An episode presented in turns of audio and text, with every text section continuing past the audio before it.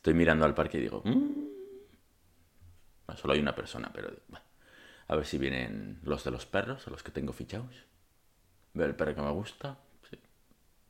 Bueno, pues nada, hoy estoy yo solito, rodeado de un plato de fresas, un yogur casero y un té. La cosa es que el otro día estaba trabajando y tenía horario partido, y el primer cacho, el de la mañana, estuve pasando por mi antiguo barrio en el que vivía antes, y sobre todo por debajo de mi antiguo cole. Luego la tarde tuve otro horario, otra línea, y no pasaba con el bus por esa zona. Pero me, vino un momento de inspiración y dije, "Hmm". estuve pensando en lo que- cómo fue mi etapa escolar. Está pasando una moto. Oh.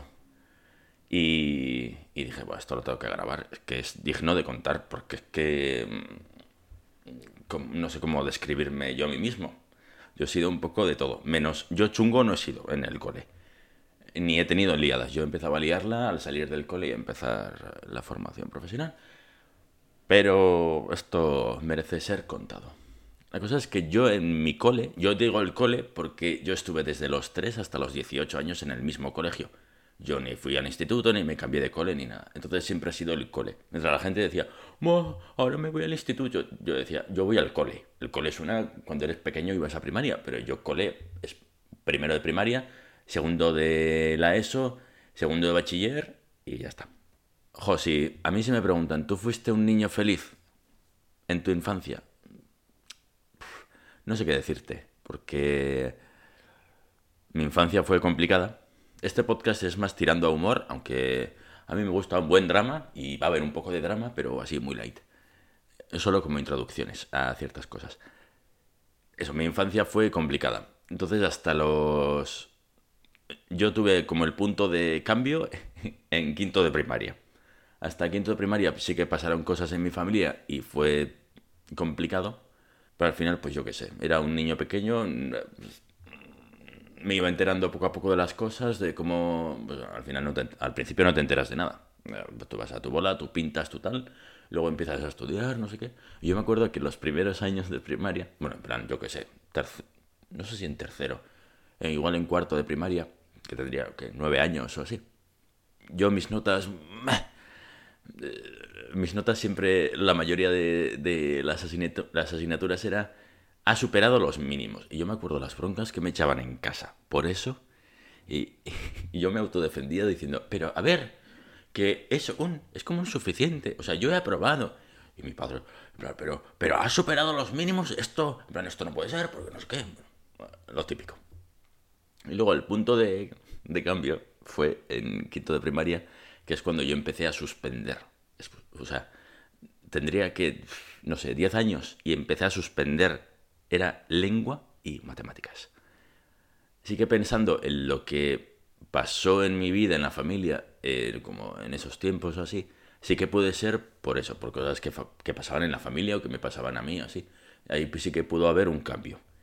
Y eso, quinto de primaria, bueno, pues iba suspendiendo, iba recuperando. Yo era de los de recuperación, eh, se terminaba el cole a las 5. Recuperación a las 5, yo de esas me he comido pff, mogollón, mogollón. Porque además, cuando yo me iba a casa normalmente a las 5, yo salía del cole, me iba al bus y me iba para casa. No me quedaba en el cole, en el patio. Entonces, cuando tenía recuperaciones y la clase en la que tenía la recuperación daba al patio, yo veía, ¡buah! ¡Cuánta vida! En plan, la gente, los niños jugando con, con otros niños, los padres, no sé qué, en plan, como que aquí hay un mundo después del cole. Pero yo estaba en la recuperación.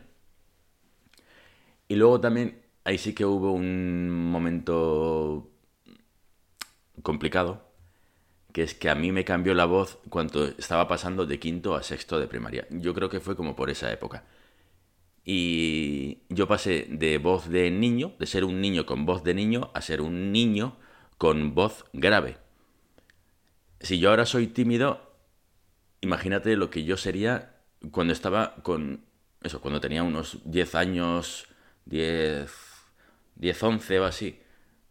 En quinto, pasando de quinto a sexto de primaria. Eh, A mí lo de que la gente me mirase y yo llamar la atención, no lo llevaba bien, no lo llevaba nada bien. Para mí eso era, no, no, no, no, lo peor, lo peor, lo peor. Y la cosa es que cuando yo hablaba, yo llamaba mucho la atención por la voz. La gente se giraba y decía, eh, como, no, mm, no, no puede ser. De hecho, ahora mismo, ahora tengo 31 y mucha gente, si me escucha primero la voz y luego me ve la cara, me dice en plan, como no te imaginaba tan. No te imaginaba así, te imaginaba más mayor. Pues imagínate cuando tenía 11 años. Y eso sí que fue bastante. bastante dramático. Hablaremos en otro episodio sobre eso y todo lo que conllevó. Pero como este es en plan como en clave de humor, vamos a seguir digamos, cronológicamente lo que fue pasando. Sexto de primaria ya no suspendía lengua y mate, suspendía, mm, pues yo qué sé, sería euskera y matemáticas, lengua y euskera, lengua y mate. Iba de dos en dos, siempre suspendía dos. Y me acuerdo que cuando mi padre tenía tutorías con mi tutora, ella le decía como que, le dijo, de hecho, yo creo que más de una vez, como que yo estaba como para repetir. Ahora cuando eres adulto, que te digan para repetir, o sea, verlo como adulto creo que no es tan drama, pero si tú vuelves a tu infancia, lo de repetir curso es un drama, un drama muy grande. Ya no solo por repetir, sino que pues porque pierdes a tus amigos de tu clase y estas cosas. Entonces ahí era como un toque de atención bastante fuerte. Pasé sexto y empecé primero de la ESO, que ya era como, bueno, esto empieza a ponerse serio. O sea, ya tenemos que estudiar, tenemos que estudiar, pero en plan, bien. Cuando yo empecé primero de la ESO, empecé clases particulares de matemáticas fijo. Y es que en primero de la ESO no sé si daba física, igual daba... Es que no, sé qué daba. Química, que no sé en qué cursos de la ESO. En un curso daba igual física y el siguiente daba química o física y química y el siguiente daba biología. Es como que iban intercalados o algo así. Yo empecé clases de matemáticas extraescolares con la amiga de una de mis tías, que era una antigua profesora de matemáticas en castellano. Y nosotros dábamos en euskera. Y por su casa, íbamos a su casa y nos daba eso, clases en su casa.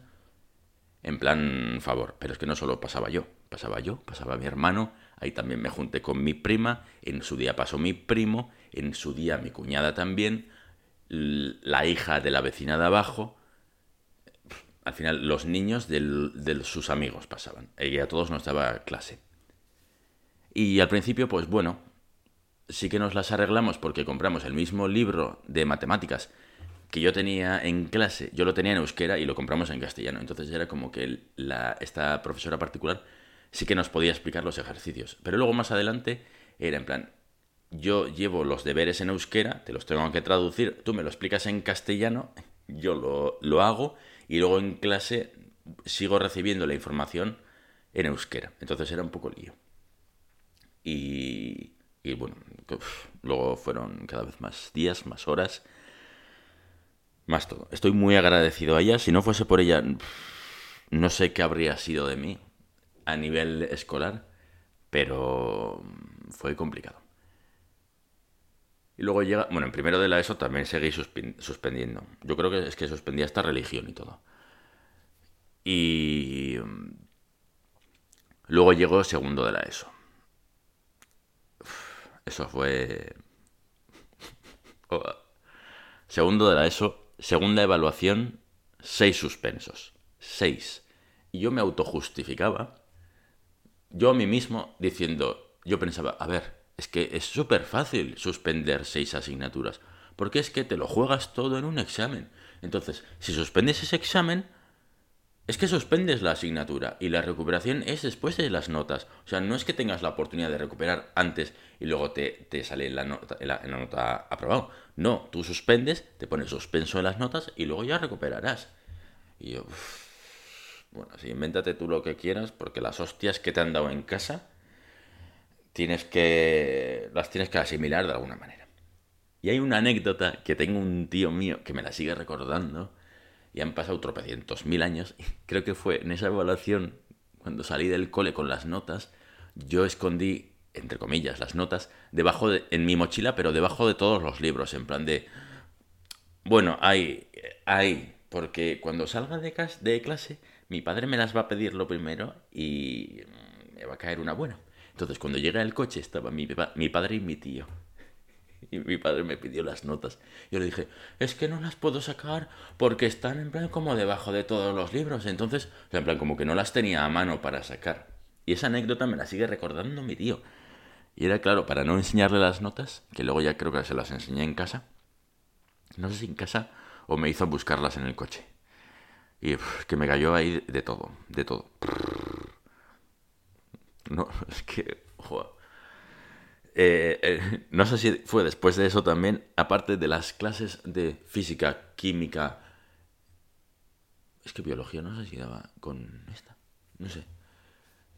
Aparte de esas, mi padre habló con la hija de la vecina de enfrente para que me diese clases particulares. O sea, tenía a, la, a mi segunda profesora de clases particulares en la puerta de enfrente. Entonces venía a casa y ahí ya es que estudiábamos todo, ya no era solo matemáticas y física, es que era todo, todo. O sea, en plan como para memorizar, exámenes, no sé qué. Y llegó un punto, en ese momento sí que tenía química, porque hay una cosa graciosa, que es yo creo que llegó un punto que esta vecina estaba tan desesperada de que no hiciese nada, porque yo era súper vago y, que no me entraba nada en la cabeza, ya era adolescente y tendría las hormonas, pues, de fiesta o de, de todo. me, hizo, me hizo una chuleta y es lo que quería, es lo que se me ocurrió cuando estaba trabajando el otro día, hablar de esto.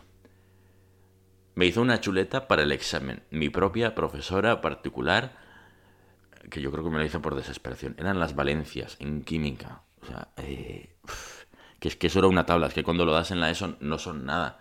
Pero cuando he hecho FP, que además he hecho FP de químicas, un grado superior, vergüenza decirlo, pero es que las, lo de las Valencias sí quedaba en la ESO, no tiene nada que ver con lo que di luego. La cosa es, para esa chuleta. ¿Qué tipo de chuleta? Porque, claro, mm, mucha gente ha hecho chuletas y yo he hecho unas chuletas que te cagas.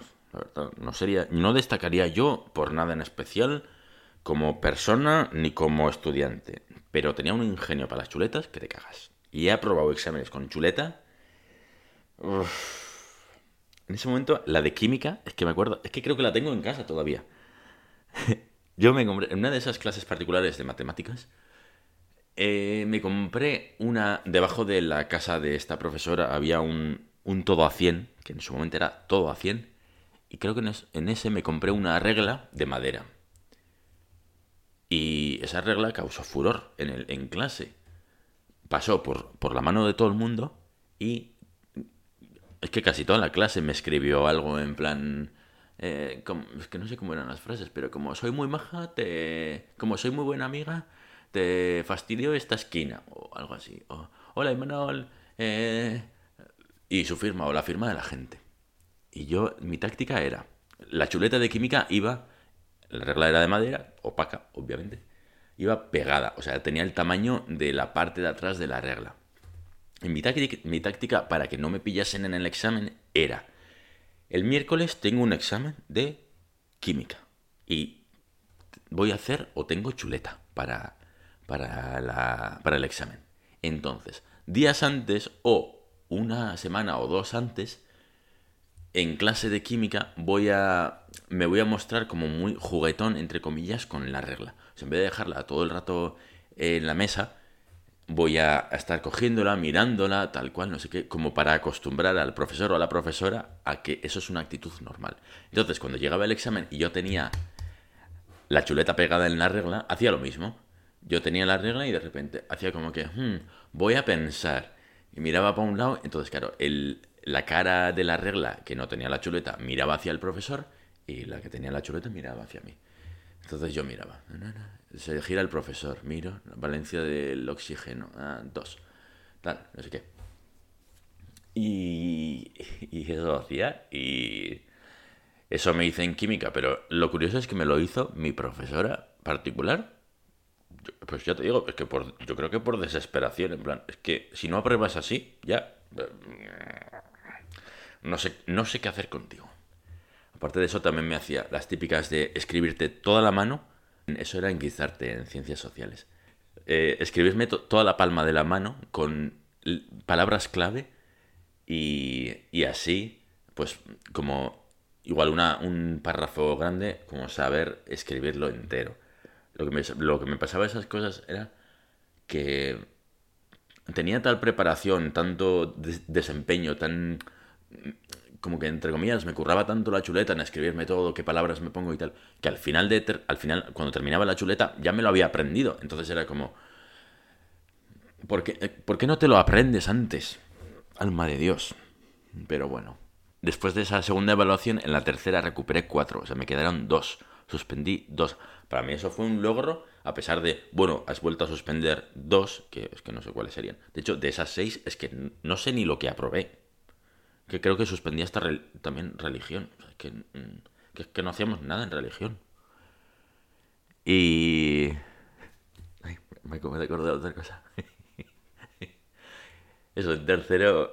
eh, en tercero recuperé cuatro y me quedaron dos. En esas, mítico de primer día de clase, siempre, yo siempre me ponía igual por atrás o tercera fila o así. Cuando nos cambiaban de sitio era como... Y Manol, primera fila.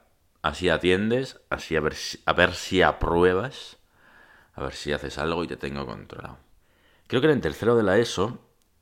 Es que no sé si era en tercero. Creo que en tercero, en cuarto, en religión.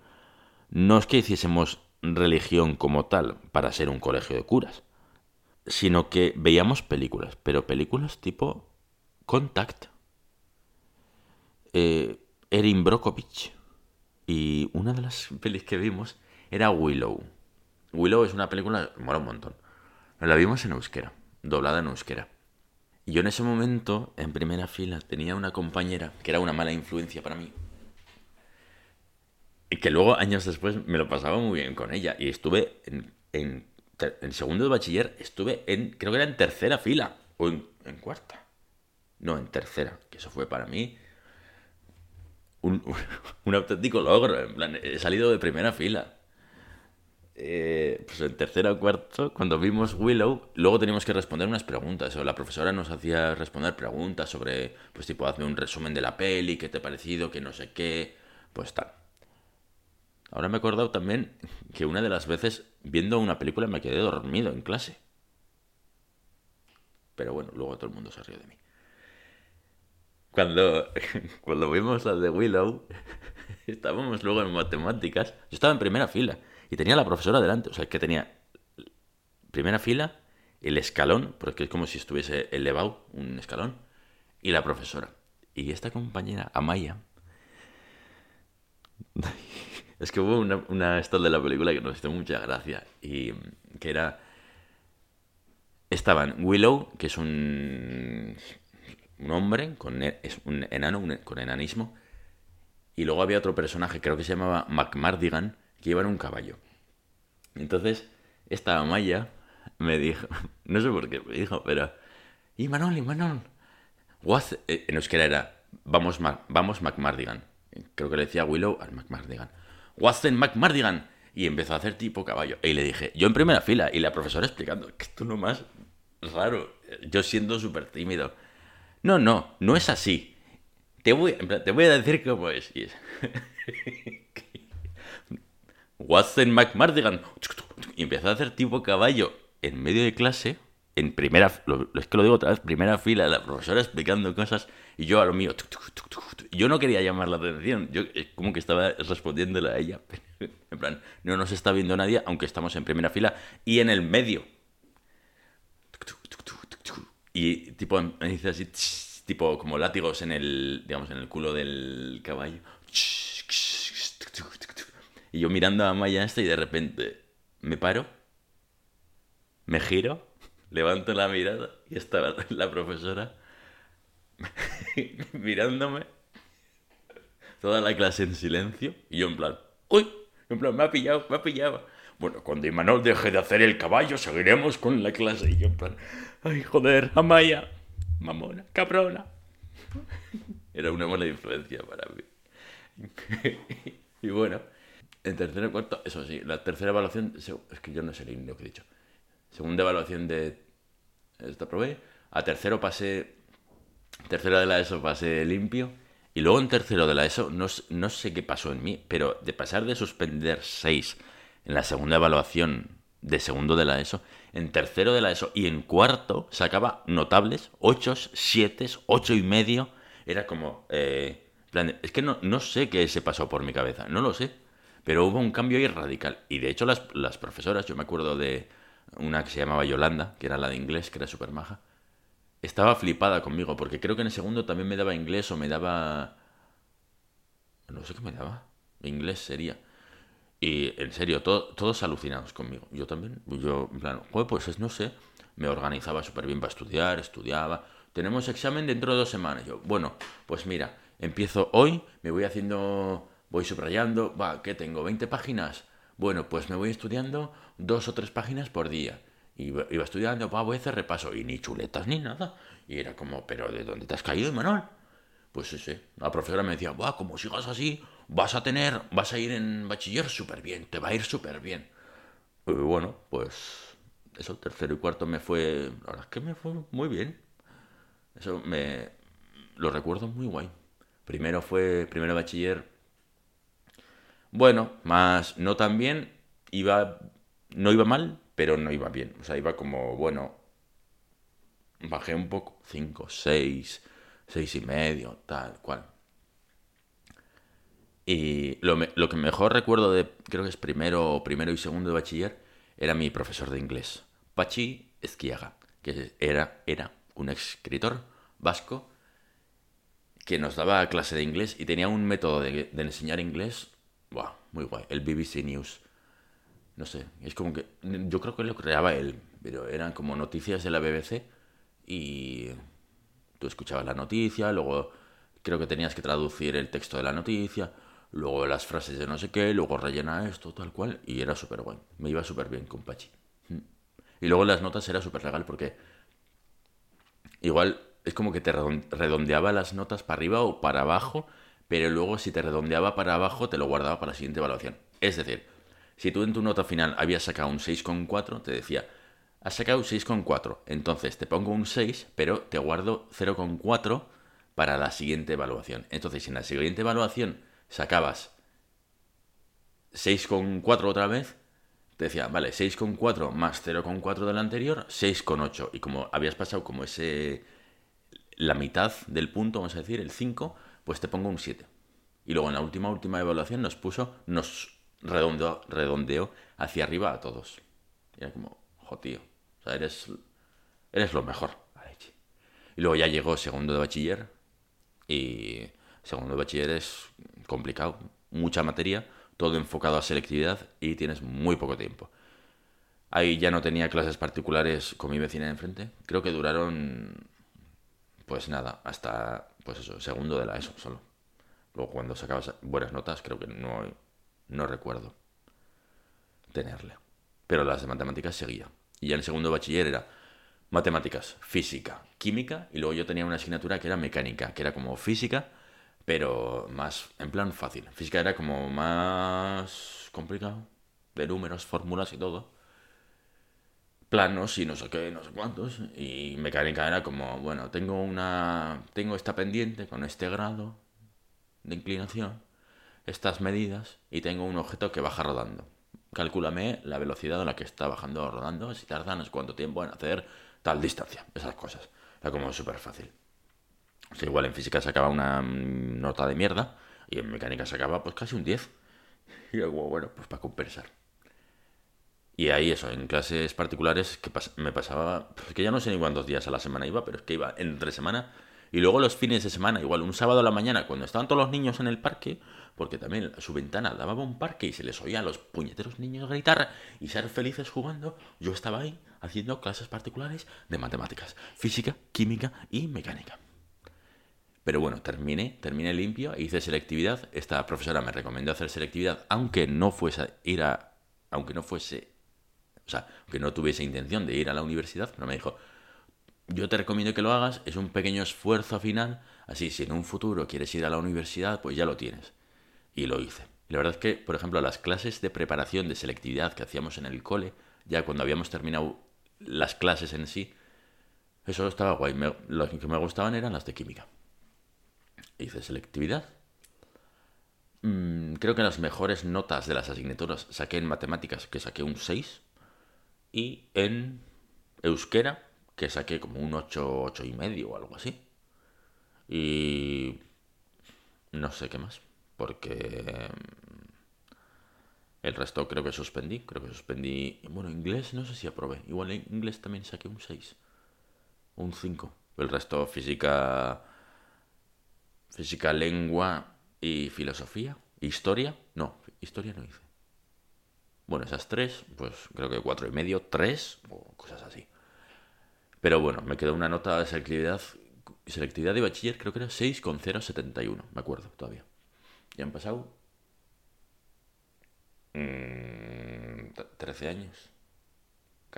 14 va a ser.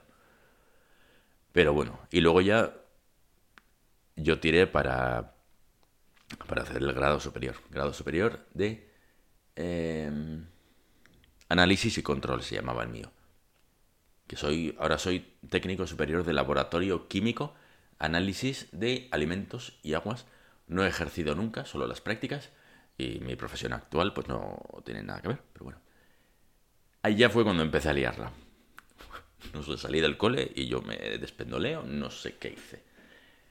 El primer curso, mm, la teoría, que el primer curso recuerdo eso, lo de las valencias y los compuestos y toda la teoría, mal, muy mal. Las prácticas, en una asignatura seguía los pasos que tenía que hacer para hacer las, las fórmulas y no sé qué, no sé le salía a todo el mundo, yo seguía los, pasos exactamente lo que me ponía y a mí no me salía. No sé, la mano negra. Y luego tenías otra asignatura que era ensayos y hubo un momento que teníamos que hacer como unas, una serie de ensayos, unas prácticas con aceites de coche. Y aceites o lubricantes o no sé qué era. O es que no sé eran de colores. Entonces, el primer día era, bueno, tenéis que elegir de esa montaña de botellas que hay ahí, tenéis que elegir una, hacerle alguna marca y saber qué es la vuestra porque eh, para las siguientes veces, o sea, no, la vais a guardar vosotros, se va, luego cuando lo dejéis de usar hoy, la vais a dejar la misma montaña y a la siguiente semana tenéis que usar la misma.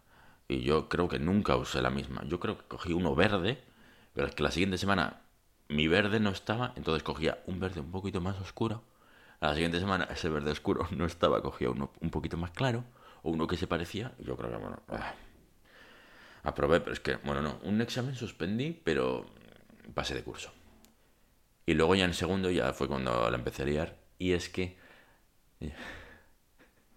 por ejemplo, tenía microbiología. Microbiología me encantaba. Y se me daba muy bien, y la profesora me hacía la pelota. Todo hay que decirlo. Uy, Manol, que viene a hacer las siembras de no sé qué. Y yo, pues no sé, si es que no estoy haciendo nada, nada raro, es pasar este palo por, por estas bacterias y hacer este cultivo. Pues bueno, yo qué sé. Y luego tenía otra asignatura que, que, no sé ni cómo se llamaba. Pero es que no sé qué práctica hicimos, también y, y teníamos, luego limpiábamos el material que era de vidrio y, o cristal o lo que fuera. Y yo tenía, se llama Matraz Erlenmeyer. Es un recipiente que tiene un cuello redondo y luego como que se abre. La parte de abajo es como redonda y triangular a la vez y luego tiene arriba un cuello de botella, vamos a decir. Entonces, muchos probetas o vasos de, se llaman vasos de precipitado, que es un vaso con una medida y tal. Metíamos el estropajo para limpiarlo y ya está, luego con agua y tal. Y luego para tipo matraz Erlenmeyer o material que era más complicado, que no podías meter la mano, teníamos como unos cepillos, unas varillas. Y. Y eso, no sé qué práctica hice, pero.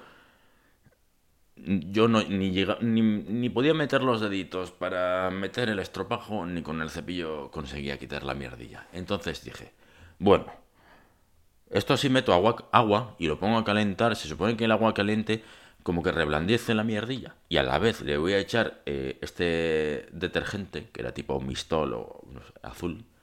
Entonces la mezcla del agua caliente y el, el detergente este, el Fairy, eh, pues ya se irá la mierdilla. Y eso empecé a hacer. Y lo calentaba una máquina que se llama un agitador, que calienta y a la vez si le metes un imán dentro del vaso que tienes encima, puede girar y hacer como para revolver mientras está calentando y tal. No sé si metí el imán. Pero eso se empezó a calentar. Yo estaba mirando por la ventana, porque la ventana nos daba el puerto.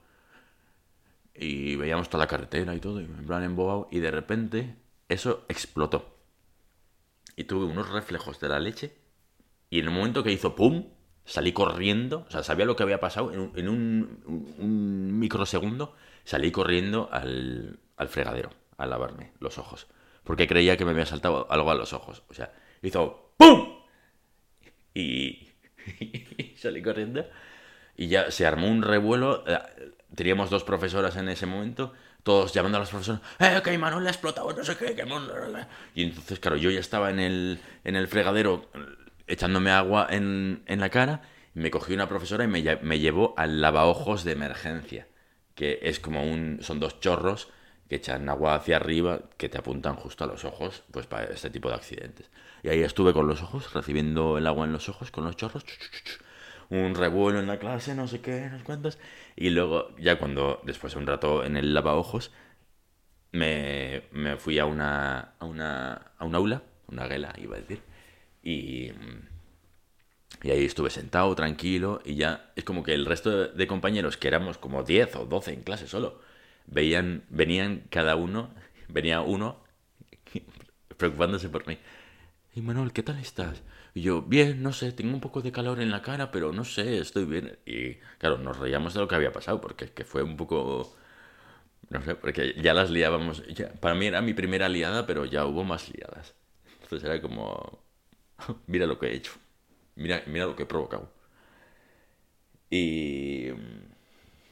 Y luego eso, se iba, se iba ese compañero, venía una compañera. Y Manuel, ¿qué tal estás? Y yo tenía calor en la cara y en la zona de los ojos. Y me venía la profesora y me decía, y Manuel, ¿estás bien? Y yo, uh, no sé, tengo calor en los ojos. Pero creo que era por, por el nerviosismo y por todo el furor de la situación y todo, todo, o sea, todo lo que había pasado. Y me decía, pues igual te llevo a urgencias, no sé qué. Yo, en plan, ¿pero qué estás diciendo? ¿Tanto la he armado? Nada, al final se pasó, se me pasó el calor no me llevó a urgencias. Pero fue una anécdota curiosa para contar. Me explotó un Erlenmeyer eh, en las prácticas de laboratorio. Y luego a otros compañeros destilando no sé qué bebida, también les tenía un tapón de cristal duro, era grande el tapón y pesaba, y les salió disparado al techo. Y de esas que pasaron unas cuantas. Un fin de semana también se dejó, ¿no? alguien se dejó algún grifo abierto o algo cuando llegamos el lunes, el lunes el suelo del laboratorio inundado. Achicar agua con bayetas y fregonas, que estuvimos ahí un buen rato. Pero bueno. Y luego, el, en segundo, que también me ha apuntado una excursión que hicimos, es que no sé si era en, primero. Igual fue en, primero. Fuimos, creo que el primero de nuestro curso, o sea, nosotros en primero, los de segundo y los de química ambiental, que era otro módulo, a Barcelona de excursión, porque había una exposición que se llamaba Expoquimia, sobre cosas de química y pues, maquinaria y tal, que era, eso era más enfocado a los profesores y tal, para material para el cole. Y luego el segundo día íbamos a Portaventura. Y... Pues en Spoquimia lo típico, nos dieron bolsas, nos dieron cosas, llaveros, folletos, de todo. Luego yo ese día, ese día a la noche, mi compañero de habitación era un compañero que no me caía bien, me caía bien ni a mí ni al resto de la clase. Así que él salió y yo me quedé en la habitación, durmiendo. Y me dijo, bueno, voy a salir, luego en plan, deja abierto para que cuando luego venga pueda entrar. Y yo, sí, sí, vale, vale, te dejo abierto. Y cuando entré, él se fue y dice, clac, cerré la puerta con, con un pestillo. Entonces él vino como igual a las 3 de la mañana, empezó a porrear la puerta porque no podía entrar. Yo me desperté, yo le oí y dije, ah, sí, te vas a joder. Y no entró, no entró. le dejé en la calle y Bueno, eso sí que fue en plan. Eh, luego, a la mañana siguiente, a las 8 de la mañana así, ya le abrí y me cayó una bronca de la leche, él, o sea, suya.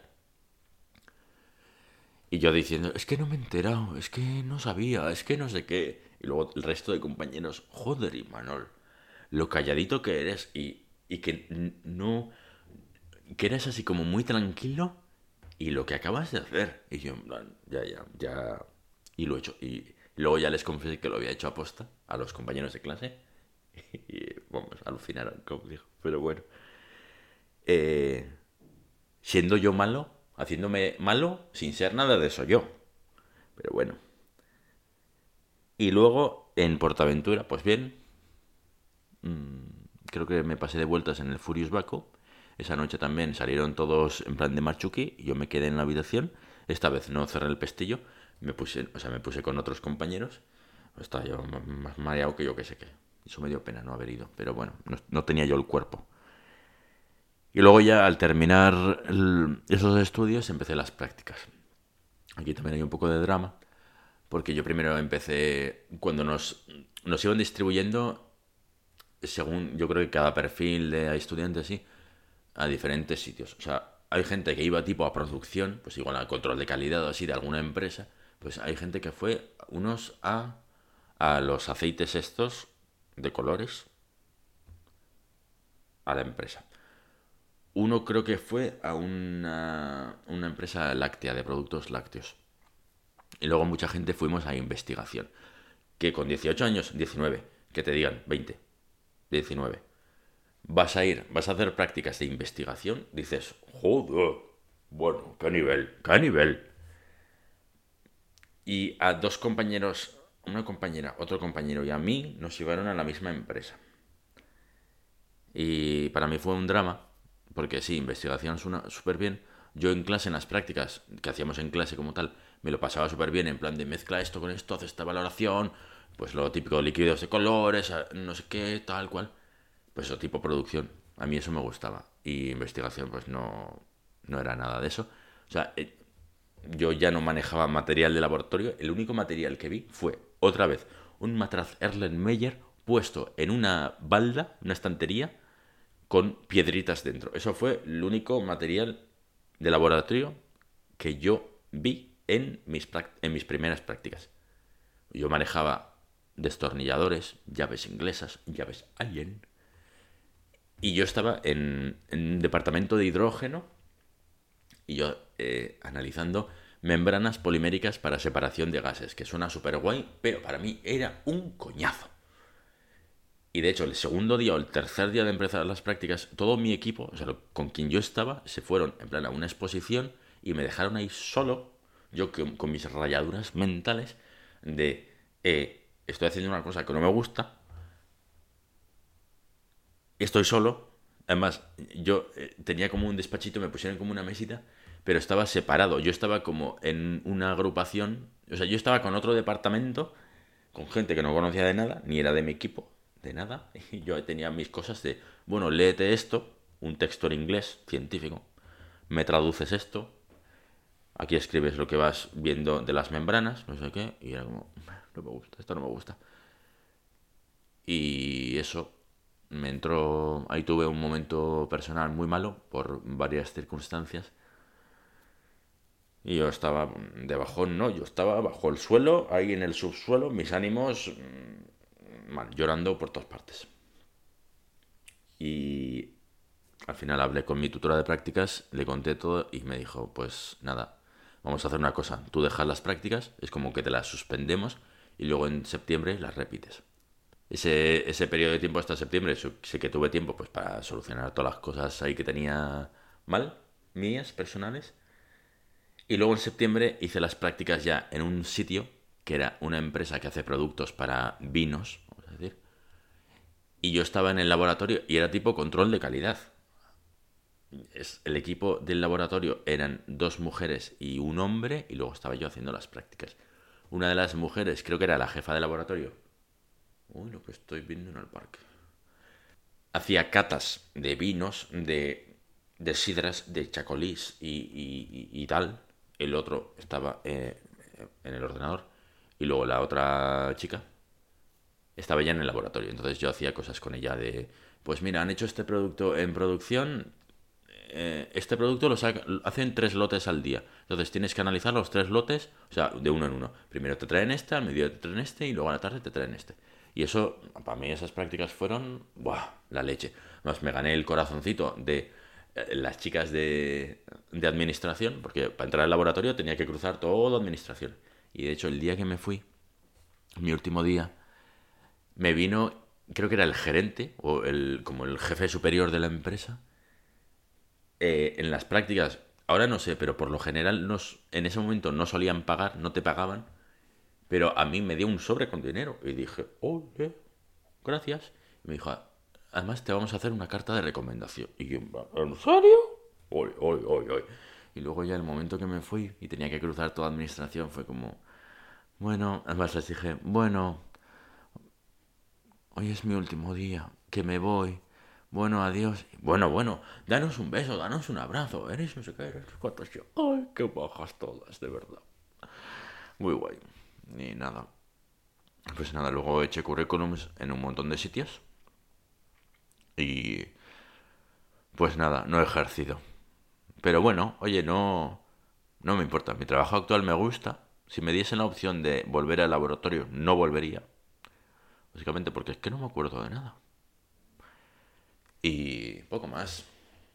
La verdad es que para no llamar mucho la atención, para no llamar, para no tener yo así en plan de, uy, eres súper tal o eres súper cual, pues me lo, me lo he montado bastante bien. He tenido un poco de todo, la verdad. A base de hostias se aprende. He aprendido mucho, porque he tenido muchas hostias. Me he dado muchas hostias. Y, y ya está. Estoy mirando ahora no sé en qué quedará el audio final, pero llevo 42 minutos trabajando. O sea, no. Bueno, piensa, lo estás viendo. Llevo 42 minutos grabados. Yo quería que esto fuese 10. Se me ha alargado un poco la cosa. Pero bueno, si has llegado hasta aquí, pues nada, muchas gracias. Y nos vemos en la próxima. Dale, agur.